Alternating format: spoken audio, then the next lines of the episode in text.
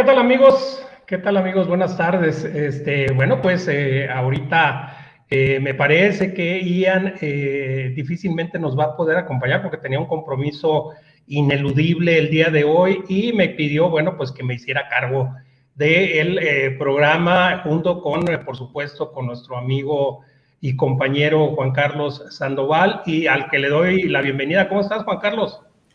Muy bien, coach, ya emocionado porque ya empiezan ahora sí las estaciones importantes. Ya tuvimos por ahí algunos juegos importantes, la victoria también por primera vez en un bowl por parte de Coastal Carolina, el juego también el día de ayer de Wyoming, donde también ganan el Idaho Bowl, ahí en el campo azul y que en vez de Gatorade se aventaban de papas. Entonces, es un juego bastante entretenido, bastante divertido. Y vamos a ver qué nos preparan los estaciones que tenemos esta semana. Se vienen atractivos.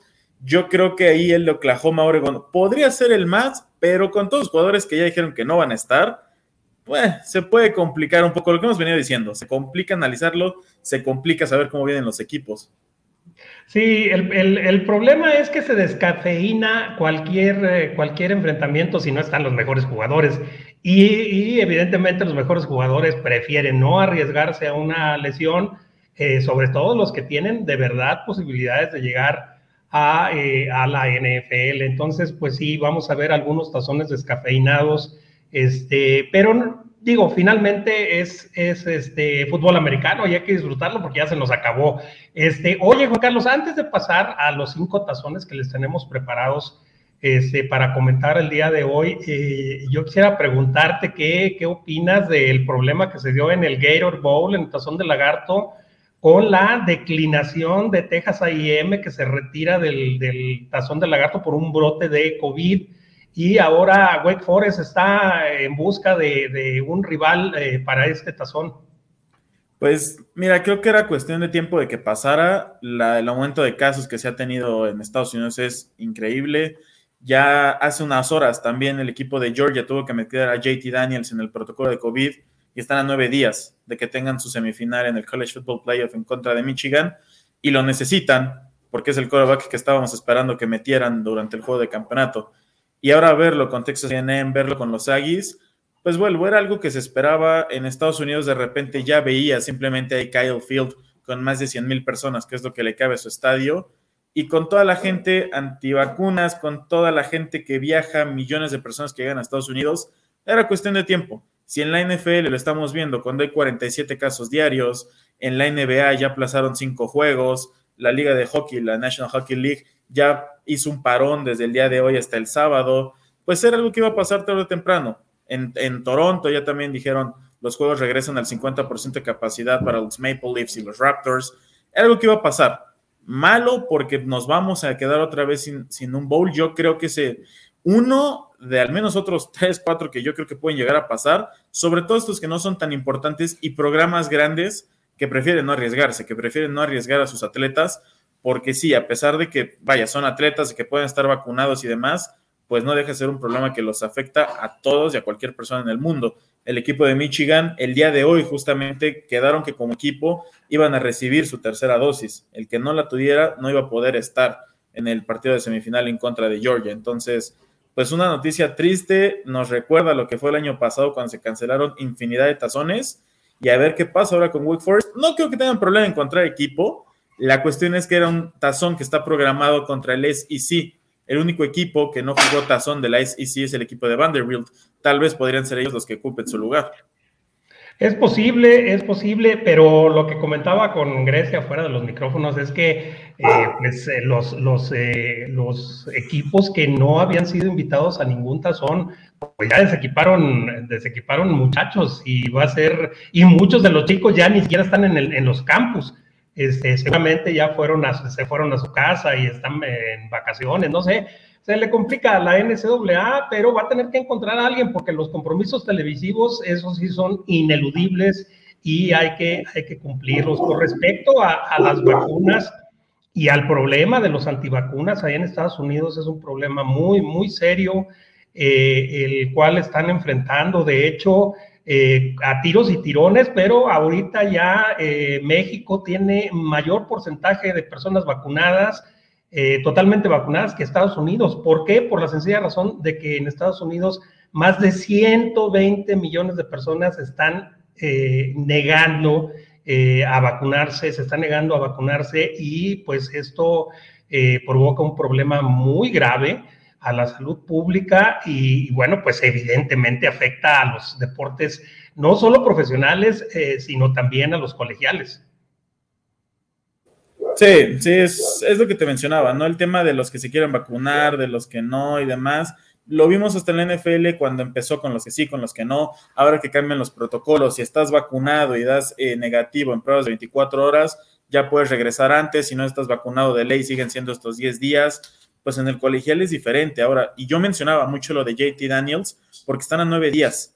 JT Daniels es de los jugadores que están vacunados porque como, como organización que es la universidad, la Universidad de Georgia, que es privada, te puede obligar a que estés vacunado. Si no lo estás, pues te pueden quitar tu beca, no entras a entrenar, y si no entrenas, no juegas, y si no juegas, te quitan la beca. Entonces es por lo que ahí a JT Daniels lo tienen ahí, y si logra dar positivo con diferencia de dos pruebas igual de 24 horas, podrían sí activarlo para que juegues a semifinal pero es de esas partes, es como la diferencia que tiene la NFL y el colegial, de esos protocolos que yo siento que son bastante hasta apresurados. La NFL yo creo que ahí se, dio a notar de que lo único que les importa pues es el dinero, y sí, a final de cuentas es el, el negocio más grande del mundo, porque tratas de sacar a los jugadores rápido, porque si son asintomáticos ya dijeron que los van a tratar diferente, cuando al final de cuentas eres asintomático o no, pues puedes seguir contagiando. Y vaya, creo que el COVID y los protocolos de NFL nos han mal acostumbrado a que en 10 días puedes regresar al campo y estar como si nada. Y yo lo vi, por ejemplo, que sigo a Dallas con Amari Cooper cuando le dio COVID. Regresó cuando jugaron, creo que contra los Reyes, no, un juego después, contra Nueva Orleans. Lo metieron, creo que 5 o 6 jugadas y no más, porque corría y se veía agitado, se veía cómo se cansaba, se veía cómo le lastimó los pulmones. Entonces, esto nos ha mal acostumbrado que en cuestión de unos días ya pueden regresar al campo como si nada pasada, cuando la realidad es que no es así. La realidad es que esto lleva tiempo y lleva bastante recuperación y también pues es lo que está mal, o sea, cómo los apresuran. Von Miller hace cuánto lo tuvo y el día de ayer ya estaba jugando, o sea, yo creo que los protocolos están bastante mal, pero a final de cuentas, pues el negocio de la NFL nadie lo va a poder vencer. Definitivamente, y aparte la NFL este, eh, presume desde el año pasado que ellos eh, no tuvieron que posponer ningún juego, eh, perdón, no, no, no cancelar, ningún juego, que toda su temporada se llevó a cabo pues prácticamente en tiempo y forma, a excepción del 10% de los juegos quizás que se pospusieron, pero finalmente sacaron la temporada y eso lo tienen a orgullo. Pero como dices, eh, pues ponen en riesgo la salud de los, de los jugadores por eh, obligarlos este, a regresar cuando evidentemente algunos sí que tuvieron eh, secuelas, más bien que tuvieron síntomas, tienen secuelas, este, y eso, bueno, lo, lo, sabemos ya por esta historia de la enfermedad. No, fíjate, y hasta ilógico, porque vimos en el juego del lunes, allá que fue creo que a las 4, a las 5, el de Cleveland, en Yoku, viene regresando de su enfermedad, viene regresando de COVID, hace un touchdown y va a celebrar con toda la gente.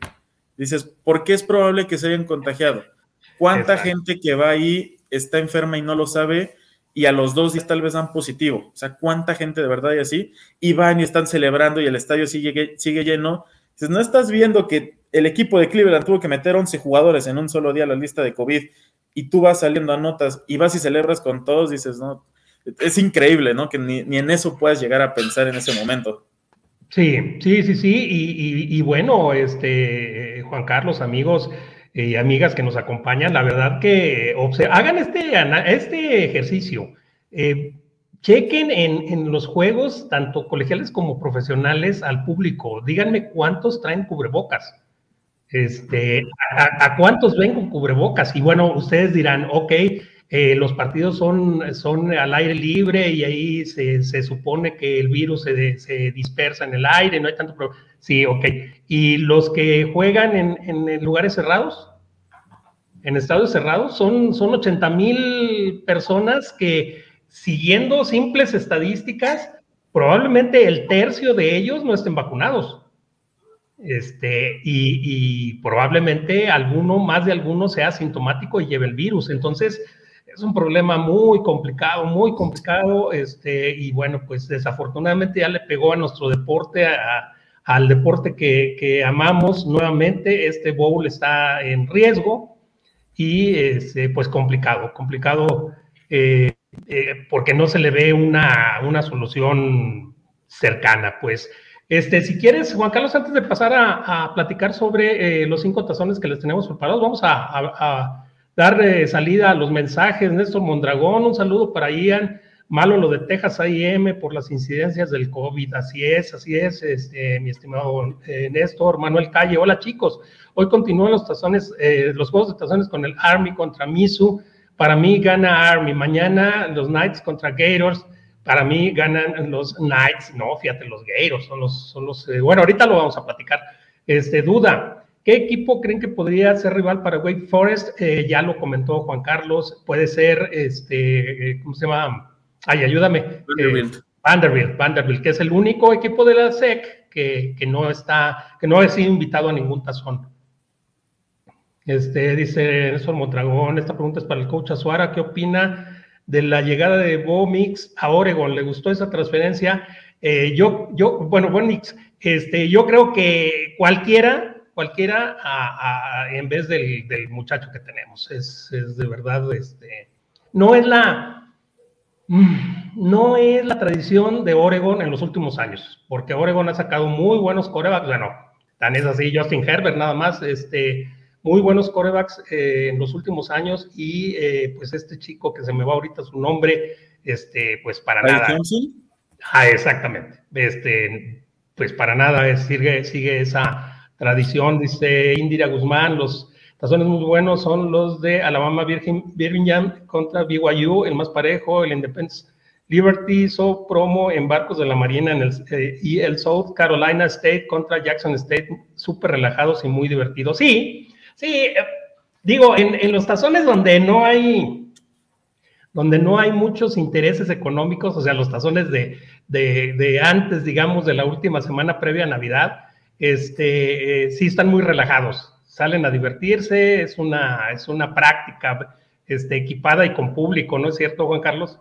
Sí, sí, sí, sí, es parte de, del show, del espectáculo que nos puede dar el colegial. Ya lo decías, estos tazones pues entre equipos pequeños, aquí son equipos de División 2, la emoción de Jackson State, de todo lo que hicieron, de que se llevaron inclusive el recluta número uno de la nación y verlo en jugar en División 2 va a ser algo impresionante, pero es el impacto que tienen los coaches y es por eso que nosotros todo el año hacemos referencia a lo importante que es tenerlos, ¿no? Lo de Lincoln Riley, cómo se va, y de repente Oklahoma deja de recibir tantos jugadores buenos y se van a, a USC. Yo lo veo con TCU con Gary Patterson, que se va y de repente Evans ya se quiere ir, el único recluta cinco estrellas en la historia de la escuela, y muchísimos más dicen que ya no van. Entonces, pues es la importancia de tener al coach y es bueno porque eso nos va a hacer más atractivos este tipo de tazones. Si al rato Jackson State llega un tazón el, próximo año, aunque sea el primero, este que igual en el papel es malo, con tal de ver al recluta número uno de la nación, lo vamos a ver.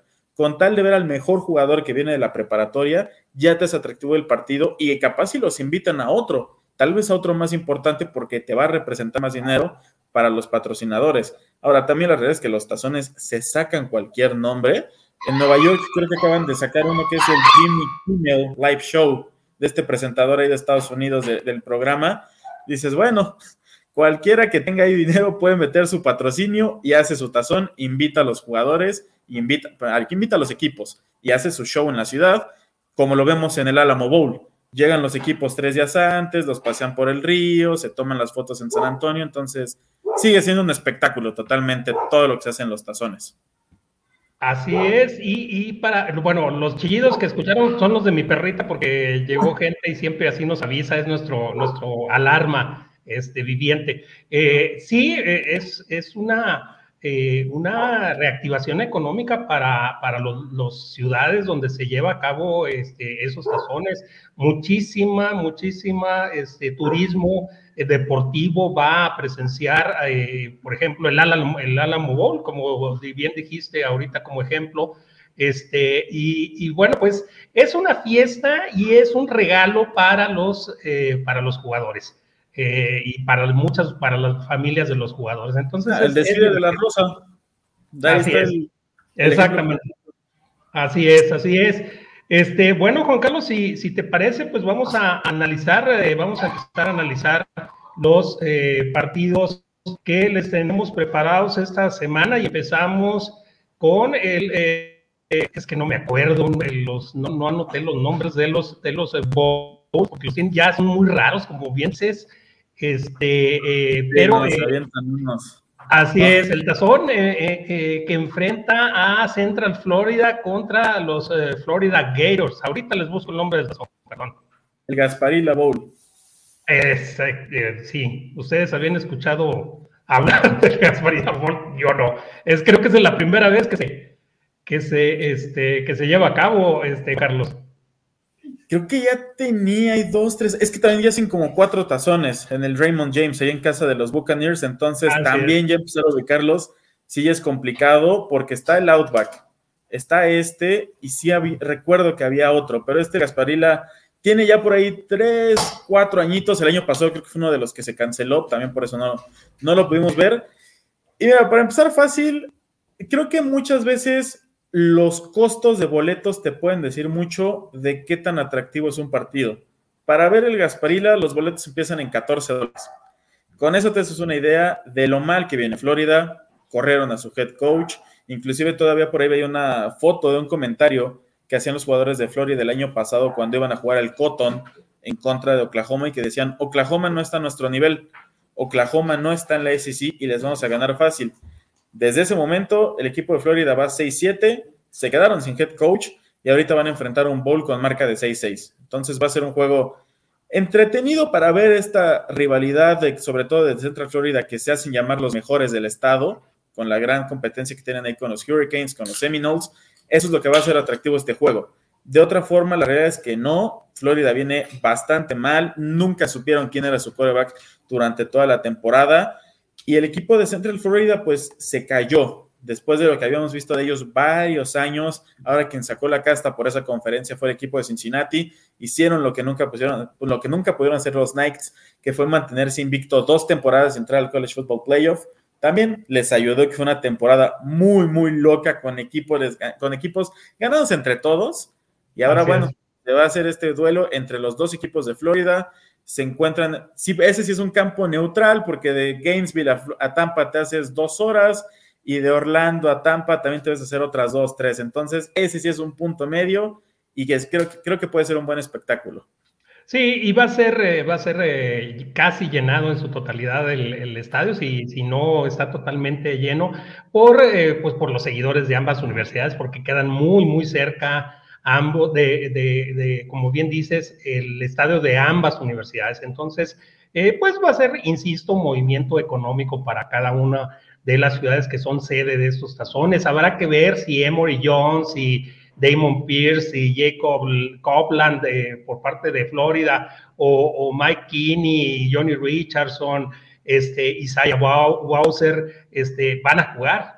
Ese, ese es el gran interrogante, porque son las superestrellas de ambos equipos y eh, pues como ya comentábamos al principio, este, muchos declinan la posibilidad de jugar este tazón, eh, pues para evitar algún tipo de lesión o algún tipo de inconveniente que siempre, digo, siempre está, está presente y, y probable en, en alguna de estos enfrentamientos. Después, el siguiente Tazón es el, que enfrenta a Houston contra este, Birmingham. El Birmingham, así es, el, Tazón Birmingham. Y eh, pues interesante, interesante enfrentamiento en donde Auburn aparece como, ah, perdón, en el, en el anterior, Florida, a pesar de sus problemas, este, está como, como este, favorito por una anotación por siete puntos en Las Vegas. El talento que tienen. Claro, claro. Este, y en este Birmingham Bowl eh, que enfrenta a la Universidad de Houston contra la Universidad de Auburn, eh, los Tigres eh, son favoritos por tres puntos apenas, va a estar muy cerrado. Este, y pues hay que ver, hay que ver esta, este enfrentamiento que yo creo que, que, que hay más posibilidad para Houston porque varios jugadores de Auburn no van a jugar este, este tazón. Empezando por el coreback, que ya sabemos que Bo Nix ahora está en Oregon, ese puede marcar al final la diferencia. Si bien es cierto que en algún momento lo llegaron a banquear, pues creo que lo de Auburn nos da un aspecto muy amplio de lo que fue la, la SEC esta temporada. Cómo todos se ganaron entre todos, cómo varios equipos crecieron, otros como Auburn, que esperaríamos siempre ver eh, más arriba, cayeron. También terminaron con marca de 6-6, al igual que Florida. Y el equipo de Houston, pues terminó en número 20 de la nación. Un equipo que esperábamos muchísimo más de ellos por cómo llegaron con una sola derrota en contra de SMU cuando se iban a jugar ese campeonato.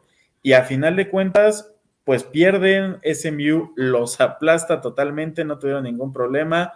Y luego juega ya SMU en contra de, del equipo de, Cincinnati y pues de nuevo cuando se lo lleva Cincinnati. Entonces, es un buen juego. Yo no entiendo, sí entiendo, ¿no? Los atletas, SEC contra la conferencia americana es otro nivel, es otro enfrentamiento, igual que el Gasparí y la Bowl entre estas dos conferencias. Y creo que por eso Auburn se tiene que llevar el juego. Los atletas, la calidad de jugadores que tienen es muy superior a lo que te pueden presentar los Cougars. Por eso es lógico que a pesar del récord de 6-6, 11-2, pues no son los mismos enfrentamientos. No es lo mismo, como lo he dicho ya en toda la temporada, enfrentar una semana contra Alabama, otra Arkansas, Ole Miss, Florida. Aquí en Houston juegas contra Tulane, juegas contra North Texas, juegas contra los equipos que no están en los rankings y que muy difícilmente van a lograr hacer algo. Entonces, puede ser este juego atractivo. Espero sea cerrado. Creo que Houston lo puede mantener cerrado gran parte del encuentro, pero en cuanto Auburn mete el acelerador, los atletas van a marcar la diferencia y no van a tener con qué alcanzar los Cougars.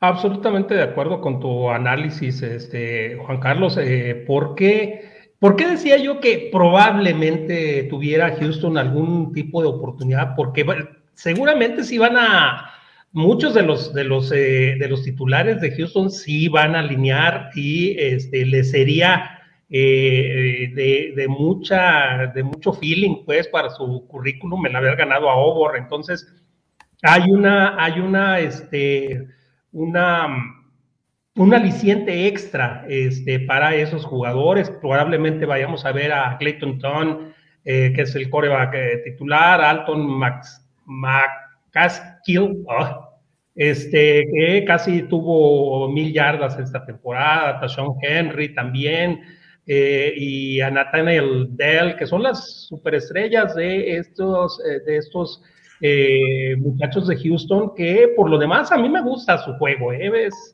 es un juego que se le puede complicar a cualquiera y pues esa, esa complicación puede darle atractivo a este, a este bowl. El siguiente, Juan Carlos, este bowl vamos a analizar es el Holiday Bowl, eh, que enfrenta a la Universidad de UCLA contra eh, la Universidad de North Carolina State. Este, también un, este me parece que es uno de los enfrentamientos más parejos, este, independientemente de, si juegan sus estrellas o no juegan sus estrellas, para mí yo siento que son dos equipos que están eh, pues al nivel este sí es parejo por eso. El nivel, los jugadores, la realidad es que no tienen muchísimos jugadores que estén proyectados para llegar a la NFL y que tú digas, ah, van a descansar. UCLA, un equipo que lo vimos bien al inicio de temporada, que ya se hablaba, que ya estuvieron inclusive rankeados ahí con el gran trabajo de, Chip Kelly. Ahorita, pues las últimas semanas, ¿no? Tuvieron miedo de que se llegara a ir a Oregon. Afortunadamente para ellos no fue así. Y North Carolina State tenía una temporada atípica para ellos, porque vaya, Quedaron en número 18 de la nación en el último ranking, marca de 9-3, no jugaron su campeonato de conferencia por ya las temporadas impresionantes que tuvieron también Pittsburgh y que tuvo Wake Forest, pero se quedaron allá bajito. Esas tres derrotas, pues sí, una conferencia en la que todo el mundo se empezó a ganar. Creo que quedaron en ese número 18 por la locura que fue la temporada. Yo creo que con tres derrotas y siendo North Carolina State, normalmente no estaría así rankeado. Afortunadamente para ellos se les acomodó todo, están ahí, es un equipo que yo lo comenté en la temporada, ya llegaron a su tope. Es un equipo que ya creció lo que tenía que crecer y ya compitió como lo tenía que hacer. Aquí su head coach ya hizo su trabajo, ya los llevó a donde están y les dan un buen bowl. Les dan un buen bowl de estos de fechas más cercanas a Navidad, más cercanas a los importantes. Es el 28 de diciembre, horario estelar, les dieron las 7 de la noche porque saben lo competitivo que puede ser, saben lo parejo que puede estar y a diferencia de los otros, donde las atletas, los jugadores, las conferencias pueden hacer la diferencia, Este sí estoy de acuerdo contigo, coach. Es muy, muy, muy parejo. Los jugadores, todo ver un ACC contra un Pac-12 es atractivo por esto. Son jugadores de costa a costa y son jugadores hasta con un estilo parecido. North Carolina State lo hemos visto también con muchísimos jugadores que traen de, Samoa, como lo hacen todos los del Pac-12. Entonces, de Hawái, de toda esa zona, a pesar de que están hasta el otro lado del país, eso es lo que puede ser este juego bastante atractivo y creo que estar más cerrado que los otros. Así es, están muy parejos en cuanto a talento y en cuanto a tamaño de jugadores, que eso es importante. Por ejemplo, el, enfrentamiento que hablábamos hace un momento, el de Auburn eh, contra Houston, sí hay mucha diferencia. Los jugadores de SEC son mucho más grandes este, que cualquier otro, otro conferencia. Este, y, bueno, sobre todo a, los jugadores a los que están este, acostumbrados Houston a enfrentar, pues no tiene nada que ver con el tamaño de Over. No este es el caso de este, este tazón, eh, North Carolina State. Eh, como dices, eh, hay muchos jugadores de la costa oeste jugando en la costa este. y bueno, por el lado de UCLA, la verdad que pues es atractivo simplemente por el estilo de juego de coach Chip Kelly, eh, Dorian Thompson Robinson, Zach Carbonet. Este, vamos a verlos. Yo creo que ahí sí van a jugar prácticamente todos, ¿eh? Y, este, y va a ser muy interesante verlo. Y como dices, no por algo, este, no por nada les dieron horario estelar el 28 de diciembre. Sí, son de estos bowls. Mientras más cerca de Año Nuevo, más importante es el bowl. Te dan tu horario estelar, tienes absolutamente todo para lucirte. Y lo que mencionamos, no tienen las estrellas este año, como para que muchos dijeran, no vamos. No, no, no quiero jugar, Que lo podría echar a perder, que esperamos que no aquí tocamos madera, sería el mismo problema que tiene Texas AM, porque UCLA fue de los equipos más afectados también la temporada pasada, que menos partidos jugaron por el COVID y que tampoco jugaron su bowl. Entonces, pues esperemos que se mantenga así para que el espectáculo no nos quede de ver y que tengamos un muy buen juego, porque aparte pues afortunadamente también para ellos es todavía un día antes que el Alamo Bowl, porque si hubiera sido el mismo día, se los hubieran llevado de calle con la audiencia. Así es, así es. Y eh, bueno, pues eh, seguimos con eh, el Cheez Bowl que enfrenta a Clemson con una decepcionante, decepcionante temporada y a unos, a, unos de Iowa State que eh, aparecen como favoritos en Las Vegas y yo pienso, este, Juan Carlos, salvo tu mejor opinión, este, que es verdad, o sea, Iowa State se presenta y se ve mucho más fuerte que, eh, que un débil equipo de Clemson que nos mostró muchas carencias a lo largo de este, de este 2021. Mira, de entrada, qué bueno que cambiaron el tazón de sede. Ahora lo juegan en el Camping World ahí en Orlando, porque lo jugaban en Arizona y la realidad es que no sé si la demás gente lo sienta, pero yo cuando siento que juegos en Arizona, como que el ambiente, nunca he tenido la oportunidad de conocer Arizona, pero bueno, conozco Orlando y conozco el Camping Bowl y sé que el ambiente es diferente. Arizona no sé, siento que no es un estado que se preste mucho para hacer este tipo de fiestas y este tipo de juegos grandes. Sí, tienen el Fiesta Bowl, pero también haberles dado este, lo hacían en el estadio de los Diamondbacks de béisbol y ahora que se lo hayan llevado, y creo que está mejor. Ya también son como cinco tazones que juegan en el Camping Bowl junto con el Citrus, pero son de esto que lo hace atractivo. Ahora, ya lo mencionabas, Clemson, un equipo que quedó de ver muchísimo toda la temporada. Simplemente los números de DJ Uyagalelei: nueve touchdowns, nueve intercepciones. En algún momento de la temporada lo llegaron a banquear. Y aquí la cuestión es ver si todavía Brock Purdy y Bruce Hall deciden jugar. Todavía no dicen nada están a tiempo todavía de salirse, esperemos que no, pero también esperando, ¿no? Que no se lleguen a lesionar, que no llegue a pasar nada ahí para sus carreras en la NFL, sobre todo de Brice Hall. Brock Purdy sabemos que no trae la proyección esperada, Brice Hall sí, de los mejores corredores que hay en la nación, que estuvo ahí también en la lista del Heisman, que quedó por ahí de 8 a 9. Entonces, puede ser un muy buen juego esa defensiva de Clemson, que ya también perdió a su coordinador defensivo, que ahora es el head coach de Oklahoma, Brett Venables pues vamos a ver cómo funcionan, sin coordinador defensivo, con todos los cambios que va a haber en el staff, con toda esa mentalidad que traen de haber tenido una temporada tan mala, con un reclutamiento que no les fue tan bien como uno esperaría, siempre estaban metidos en el 3, 4, pues ahora es Texas A&M, Alabama, Georgia, eh, Penn State, Oklahoma, son los que se llevaron el reclutamiento, entonces vamos a ver cómo vienen estos Tigers Y Iowa, sí, por algo creo que es favorito. Creo que es un juego que, que deberían de ganar, sí con problema, pero que en cierto punto, a pesar de la marca de 7-5 y de, Clemson, que tiene 9-3 y que quedaron en el número 19, creo que los Cyclones se pueden llevar el juego con cierta facilidad ya en la segunda mitad. Creo que es ahí donde tienen mejor talento y tienen mejores jugadores. Y Matt Campbell sabemos que es un genio y un experto en jugar este tipo de partidos importantes. Así es, así es. Y yo creo, Juan Carlos, dependerá de, si eh, Purdy y Hall juegan ¿eh? Eh, por parte de Iowa State. Si no juegan ellos dos, yo creo que la, la balanza se inclinaría de parte de Clemson.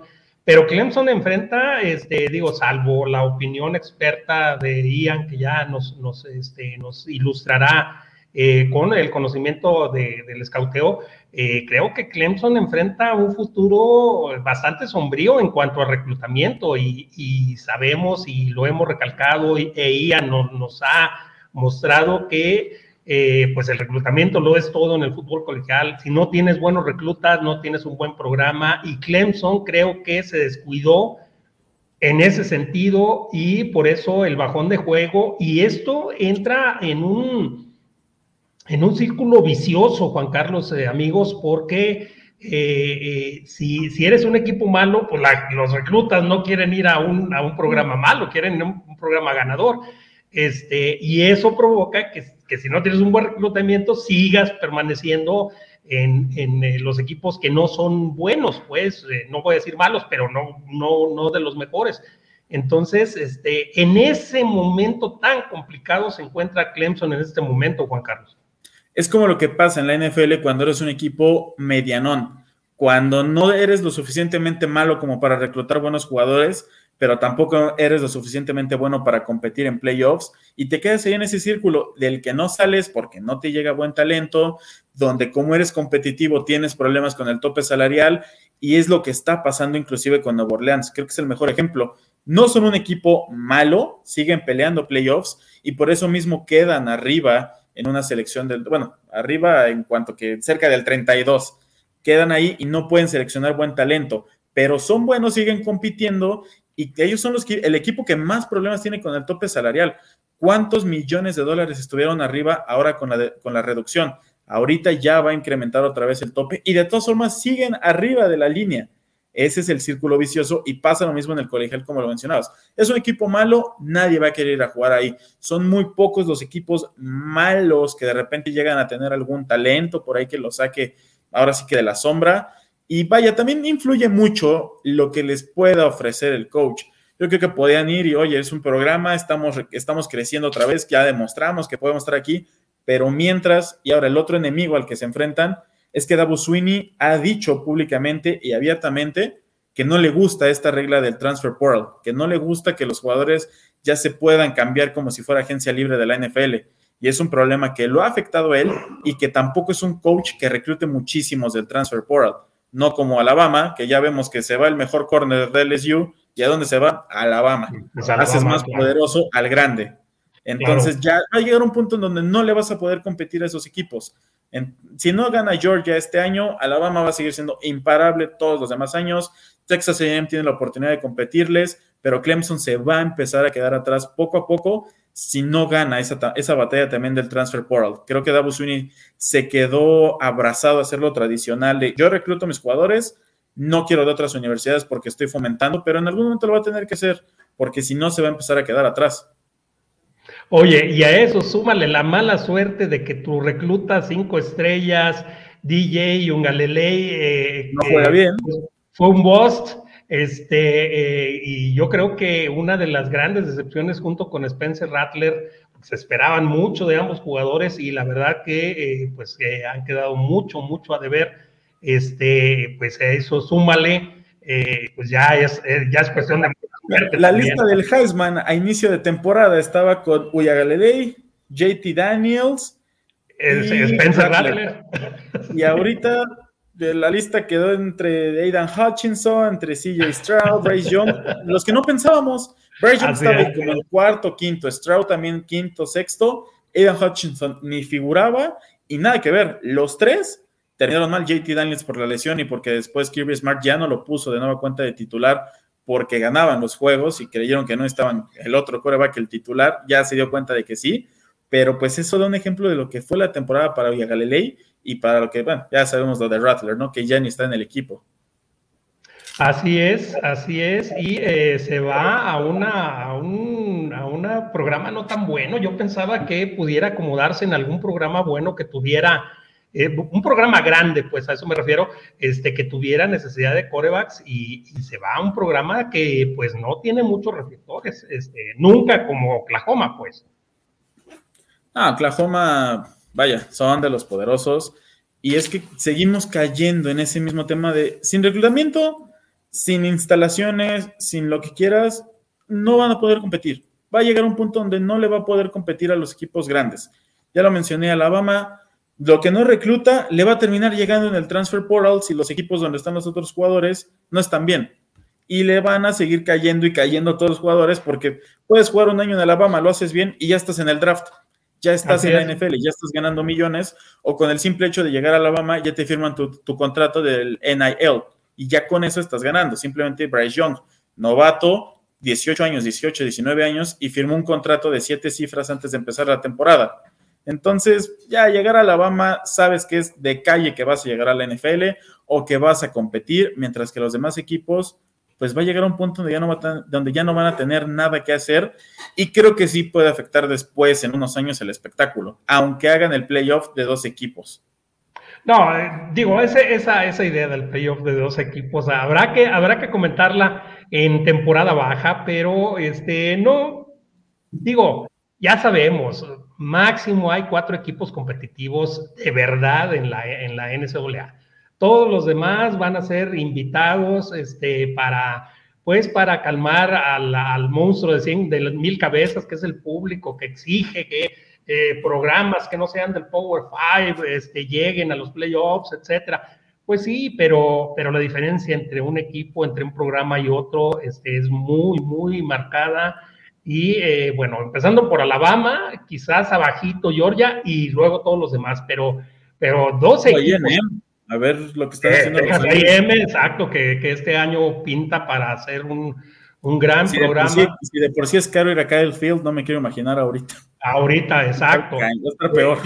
Así es, y, y, y bueno, a lo que me refiero es que digamos, siempre van a ser cuatro, cinco equipos poderosísimos y los seis, siete restantes, pues van a ser comparsa, simplemente van a ser comparsa de esos hipotéticos playoffs de 12 equipos. Este, y bueno, este, Carlos, pues ya llegamos al último, al, al Alabama, al Alamo pero, perdón, este, que enfrenta, es, en el papel es un, es un eh, eh, juegazo, sí, es un juego muy, muy atractivo, enfrenta a los Patos de Oregon contra eh, los Sooners de Oklahoma, pero este, vamos a ver eh, quiénes eh, participan. ya Tibodo, yo creo que ya no va a participar, ¿verdad? Ah, Supongo. Este, y, bueno, este también no a, no a el hermano de, de no a Sewell. No a Sewell, gracias. Este, tampoco ya digo este, entonces, eh, pues la fortaleza de Oregón, eh, la aparente fortaleza de Oregón, que era la defensa, eh, pues sus dos principales este, estrellas ya dijeron que no van a participar. y hay que ver este, si, si Caleb, Caleb Williams, seguramente sí, porque pues, apenas va a ser, este, ¿cómo se llama? Sophomore. Este, pero Kennedy Brooks probablemente no se presente, ni, ni este. Ni ya dijo que no es, entonces, este, pues es atractivo por su forma de jugar, este, por sus esquemas ofensivos y defensivos, pero este, pues vamos a tener ausencia de muchas estrellas, Juan Carlos. Por la forma de jugar y por los nombres, por los equipos, es como el año pasado, igual cuando jugó Oklahoma contra Florida, que hacíamos un juegazo, el Cotton Bowl, van a ir con todo, y de repente Florida ya no traía a Kyle Trask, ya no traía a, la ala cerrada, el Pitts, y Oklahoma se lo llevó de calle. Ahora Oregon, pues parece, y eso sí lo aplaudo, ¿no? Que el Álamo les traiga pesadillas después de aquel comeback que les hizo TCU en segundo series extra y 47-41. Y, vaya, y jugar ahí parece que les, digo, les trae esa pesadilla, pero el equipo de Oklahoma también, todos los altibajos que tuvo la temporada, el ejemplo del coreback es lo mejor que podemos decir. El hecho de Spencer Rattler, de quitarlo en un juego en un Red River contra Texas, de repente Caleb, de repente Caleb jugaba mal y volvías a meter a Spencer Rattler, cambian de head coach, Bob Stoops se va a ser responsable de este partido, además de que ya esté Brett Venables, todavía se lo dejan a Stoops para que Venables empiece a trabajar empezando enero. Yo creo que acabando el bowl, que es el 29 de diciembre, acabando, yo creo que va a empezar a trabajar ya él con todo su equipo y como lo tiene que hacer. Entonces, este juego era el claro ejemplo y yo creo que lo que más énfasis hacíamos en que afectan que los jugadores decidan no estar, porque le va a quitar muchísimo espectáculo este partido. A mí es de mis bowls favoritos por lo que ya mencionaba, por todo el espectáculo que hacen en el Álamo, en el Álamo, en el Río. Hace 3, 4 años tuve la oportunidad de ver un TCU Stanford que se jugó ahí en el Álamo Bowl no, no, no pudimos llegar dos días antes porque andábamos en otros bowls, que en Texas hay creo que seis, siete bowls y ahí nos aventamos el tour. No pudimos llegar antes, pero sí sabíamos de toda la fiesta, de cómo llegan los jugadores, de cómo los meten en la lanchita ahí en el río, que es el centro de San Antonio, las fotos, la fiesta, el espectáculo, es impresionante. Y llevar a estos dos equipos, pues más, ¿cuántos aficionados de Oklahoma no hay repartidos en todo Texas? ¿Cuántos aficionados de Oregón? Oregon es un equipo muy llamativo hasta para los niños por los cascos, jerseys, guantes, todo lo que sacan. Entonces creo que también hasta el contraste de colores, si logran llegar el Alamo Dome, puede ser impresionante. Va a ser un juego muy, muy atractivo. Este yo creo que son de los que no se debería de perder nadie por ningún motivo, a pesar de que en algún momento se despegue alguno de los dos equipos por las ausencias que van a tener. Así es, efectivamente. Y eh, bueno, pues hasta, hasta aquí llegamos con los cinco bowls que les hemos elegido para esta semana. Ya la semana que entra vamos a platicar sobre los bowls del New York, del New Year eh, Six. Este, y seguramente vamos a tener un especial de los eh, playoffs. Como el año pasado. Así es, que bueno, se van a jugar el 31, el viernes 31 de diciembre de este año que ya prácticamente eh, termina. Si gustas, Grecia, saludándole y agradeciéndole en la producción, eh, ¿nos puedes mostrar eh, más mensajes para sacarlos? Ahorita hay oportunidad de sacar todos los mensajes que podamos, porque todavía nos quedan 18 minutos para platicar con el público que nos este, acompaña, ¿cierto? El Independence Bowls entre BYU y Alabama en Birmingham, al momento es el más cerrado y competido. Creo que eh, les hizo falta a Jaden Hall, a los Cougars, eh, y Baylor Romney jugó bien, sí. Tyler Alliger es eh, un gran running back. Sí, pues desafortunadamente insistimos, este, la falta de las, de las estrellas, pues sí, demerita un poco. ¿Cuándo es el Zoom Bowl? 29 de diciembre es el que acabamos de. Ah, no, perdí, perdón, perdón. 31 de diciembre, 12 del día. 31 de diciembre, 12 del día, ya. Es, creo que es el único bowl que va a transmitir este eh, que va a transmitir eh, Claro Sports. Está, eh, van a jugar los Washington State Cougars contra Miami en Florida. digo Miami, pues, perdón. creo que este, por ahí había varios comentarios de qué bowl se juega. Aquí los tengo, mejor nos aventamos de una vez, porque sí había varios comentarios de cuáles y cuántos se juegan qué días. Mira, hoy tenemos el Armed Forces Bowl que analizamos la semana pasada, Missouri Army el 23 de diciembre, mañana, el Frisco, North Texas, Miami, Ohio, y el Mortgage Gasparilla Bowl, el que acabamos de decir, UCF, Florida. El viernes 24, Memphis, Hawaii, en el Easy Post Hawaii Bowl. El sábado 25, día de Navidad, tenemos el Tax Act Camellia Bowl, Georgia State Bowl State. Pues ahí vaya, también dos equipos que, que pues no, en la temporada ni, ni siquiera los tocamos. El lunes 27, el Quick Lane, ya empiezan ahí los importantes, Western Michigan en contra de Nevada, el Military Bowl, Boston College, East Carolina, el martes, este Birmingham, Birmingham Bowl que también tuvimos, Houston Auburn, el First Responder Bowl, Air Force, Air Force Louisville, el Liberty Bowl, Mississippi State, Texas Tech, el San Diego County Credit Union, UCLA, North Carolina State, el Drake Bowl, West Virginia, Minnesota, el miércoles 29, Wasabi Fenway Bowl, SMU Virginia, ese tazón es nuevo que se va, que se va a jugar en el Fenway, ahí estadio de los eh, Boston de los nuevos. El New Era Pine Stripe Bowl, creo que es apenas su segunda, tercera edición, Maryland contra Virginia Tech, Bowl. perdón, en el Yankee Stadium. Sí, Sí, ya también les gustó agarrar los, estadios de fútbol para hacerlo, que sí son bastante atractivos y en el Yankee, vaya, nada mejor que el viejo, pero el nuevo también está muy, muy bonito. Eh, Cheesy Bowl, Clemson, Iowa State, el mismo día el Alamo Bowl, cuatro horas después, entonces se pueden aventar de corredito el Clemson, Iowa State y después Oregon, Oklahoma. El jueves 30 de diciembre, el Dukes Mayo, North Carolina, South Carolina, el Music City Bowl, Tennessee Purdue, el Chick-fil-A, ahí ya están los buenos, Michigan State Pittsburgh. Y el Distribution Las Vegas Bowls, Wisconsin, Arizona State, el 31, el Texas Layer, Wake Forest, contra, todavía Contra no sabemos contra quién. A ver si, si es contra Vanderbilt o a ver a quién invitan. Esperemos no terminen cancelando el tazón.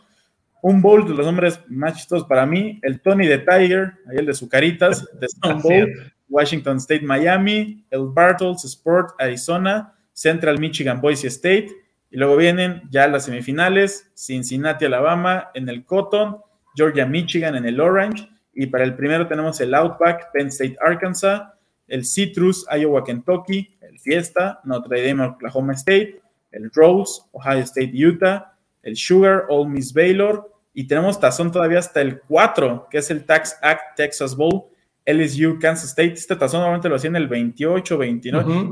Por ese tazón que no logramos llegar a todo el desfile de, que hacen en el Álamo, que vimos el Missouri, Texas, pero bueno, ahora lo mandaron hasta el 4 de enero y ya de ahí hasta el 10 con el Campeonato Nacional. Son muchísimos tazones y ya se jugaron muchísimos más.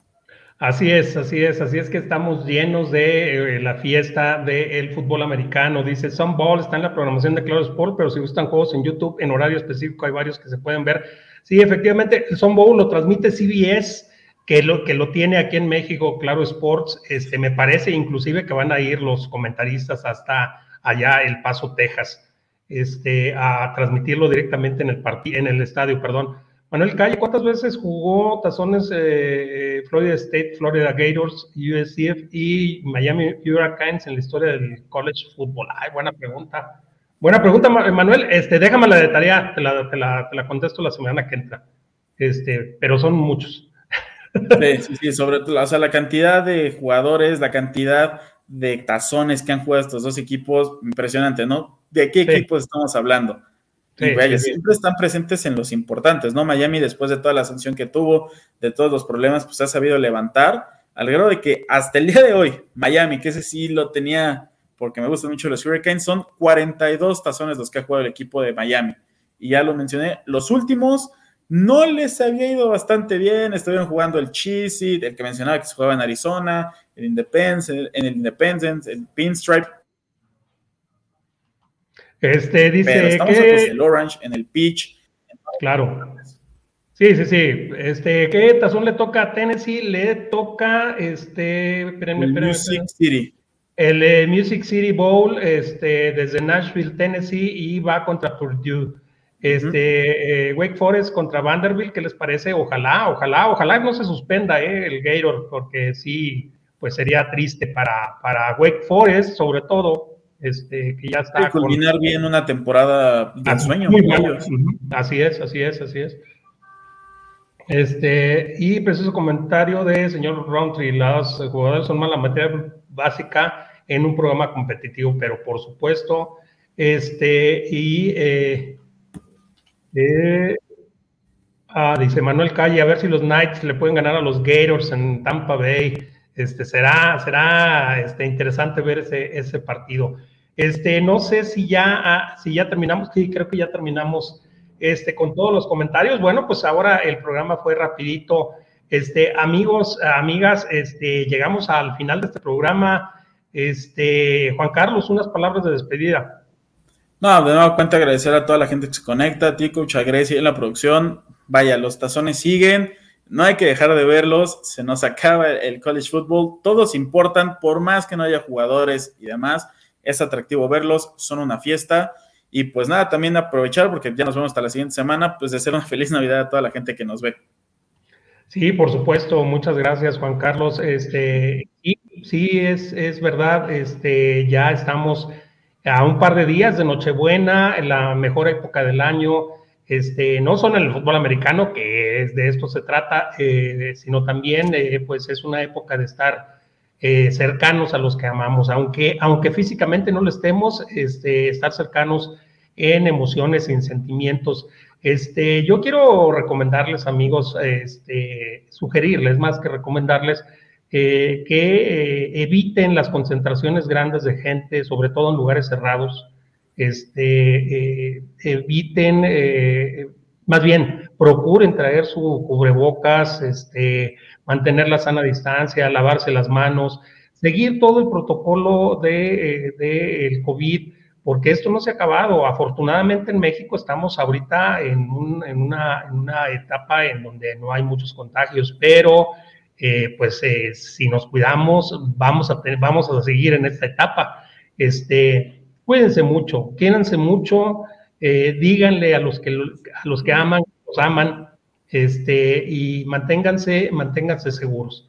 Este, soy Ismael Azuara, les deseo una feliz Navidad en compañía de todos sus seres queridos y nos vemos la próxima semana para analizar ya los, los dos playoffs eh, que sacarán a los dos contendientes del campeonato nacional. Muchas gracias, les mando bendiciones a todos y nos vemos la semana que entra.